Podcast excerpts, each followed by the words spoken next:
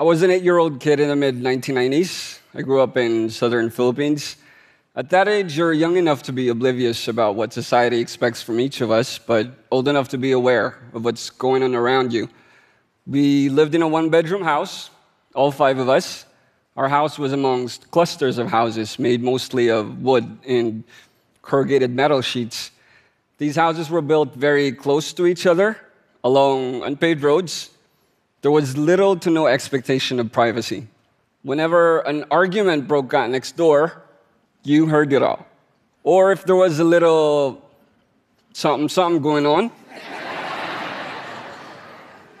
you would probably hear that too. like any other kid, I learned what a family looked like. It was a man, a woman, plus a child or children. But I also learned it wasn't always that way. There were other combinations that worked just as well. There was this family of three who lived down the street. The lead of the house was called Lenny. Lenny had long black hair, often in a ponytail, and manicured nails. She always went out with a little makeup on and her signature red lipstick. Lenny's other half, I don't remember much about him except that he had a thing for white sleeveless shirts and gold chains around his neck. Their daughter was a couple years younger than me. Now, Everybody in the village knew Lenny. She owned and ran what was the most popular beauty salon in our side of town. Every time their family would walk down the roads, they would always be greeted with smiles and occasionally stopped for a little chit chat.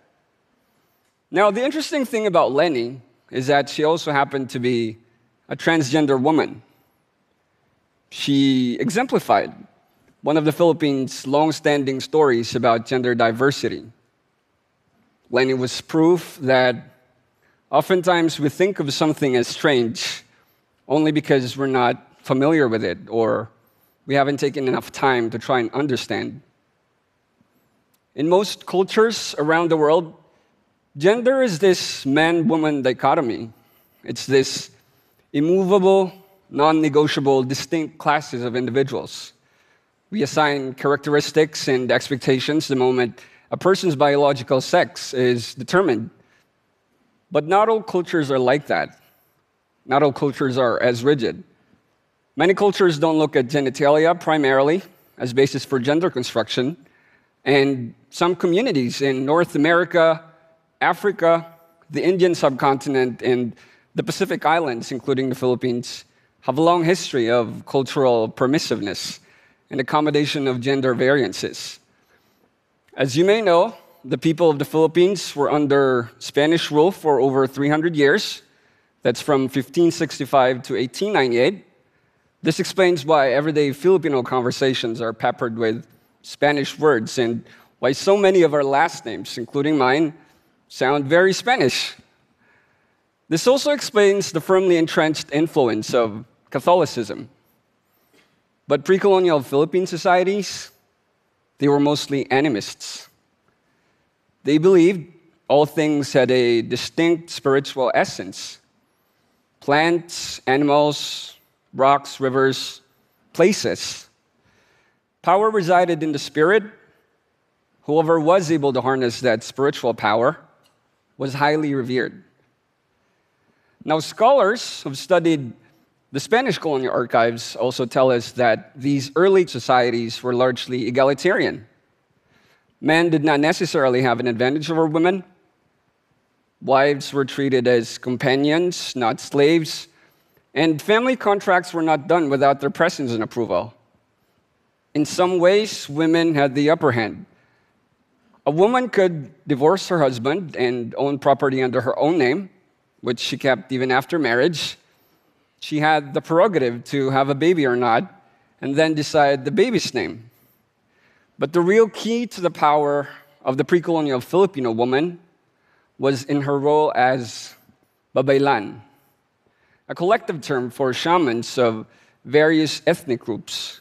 They were the community healers, specialists in herbal and divine lore.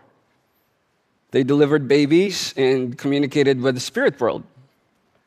They performed exorcisms, and occasionally, in the defense of their community, they kicked some ass. And while the Babaylan was a female role, there were also, in fact, male practitioners in the spiritual realm. Reports from early Spanish chroniclers contained several references to male shamans who did not conform to normative Western masculine standards. They cross dressed and appeared effeminate or sexually ambiguous. A Jesuit missionary named Francisco Alcina said that one man he believed to be a shaman was so effeminate that in every way he was more a woman than a man. All the things the women did, he performed, such as weaving blankets, sewing clothes, and making pots.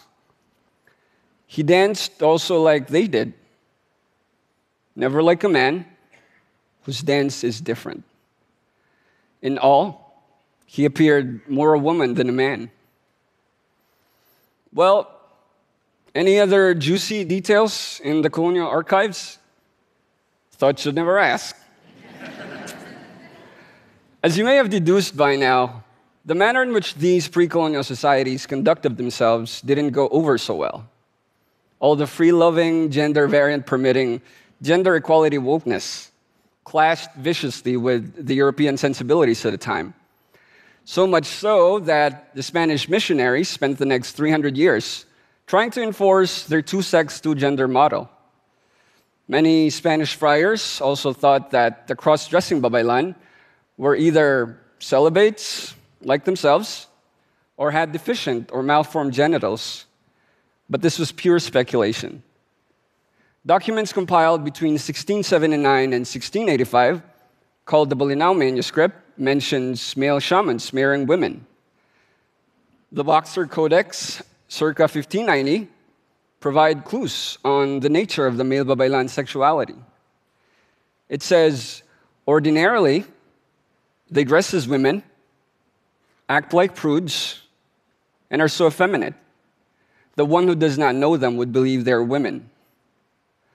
Almost all are impotent for the reproductive act, and thus they marry other males and sleep with them as man and wife and have carnal knowledge. Carnal knowledge, of course, meaning sex. Now, there's an ongoing debate in contemporary society about what constitutes gender and how it should be defined. My country is no exception. Some countries like Australia, New Zealand, Pakistan, Nepal, and Canada have begun introducing non binary options in their legal documents, such as their passports and their permanent resident cards. In all these discussions about gender, I think it's important to keep in mind that the prevailing notions of men and women as static genders, anchored strictly on biological sex, are social constructs. In my people's case, this social construct is an imposition. It was hammered into their heads over hundreds of years until they were convinced their way of thinking was erroneous. But the good thing about social constructs is they can be reconstructed to fit a time and age. They can be reconstructed to respond to communities that are becoming more diverse. And they can be reconstructed for a world that's starting to realize we have so much to gain from learning and working through our differences. When I think about this subject, I think about the Filipino people and an almost forgotten but important legacy of gender equality and inclusivity. I think about lovers who were some of the gentlest souls I'd known, but could not be fully open.